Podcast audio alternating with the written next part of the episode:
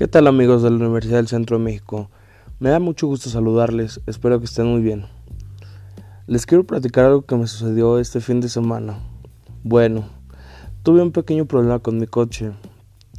Tuve un percance con un ciclista que no se dio cuenta de mi direccional y se estampó por la parte de atrás.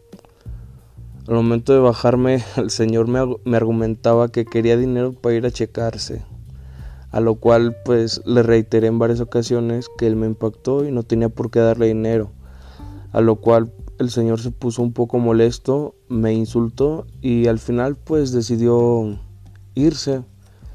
Me di cuenta que no siempre las personas, aunque tengan la culpa, se encierran en su burbuja de que todos tienen la culpa menos ellos, lo cual es bastante lamentable amigos. Espero que estén muy bien.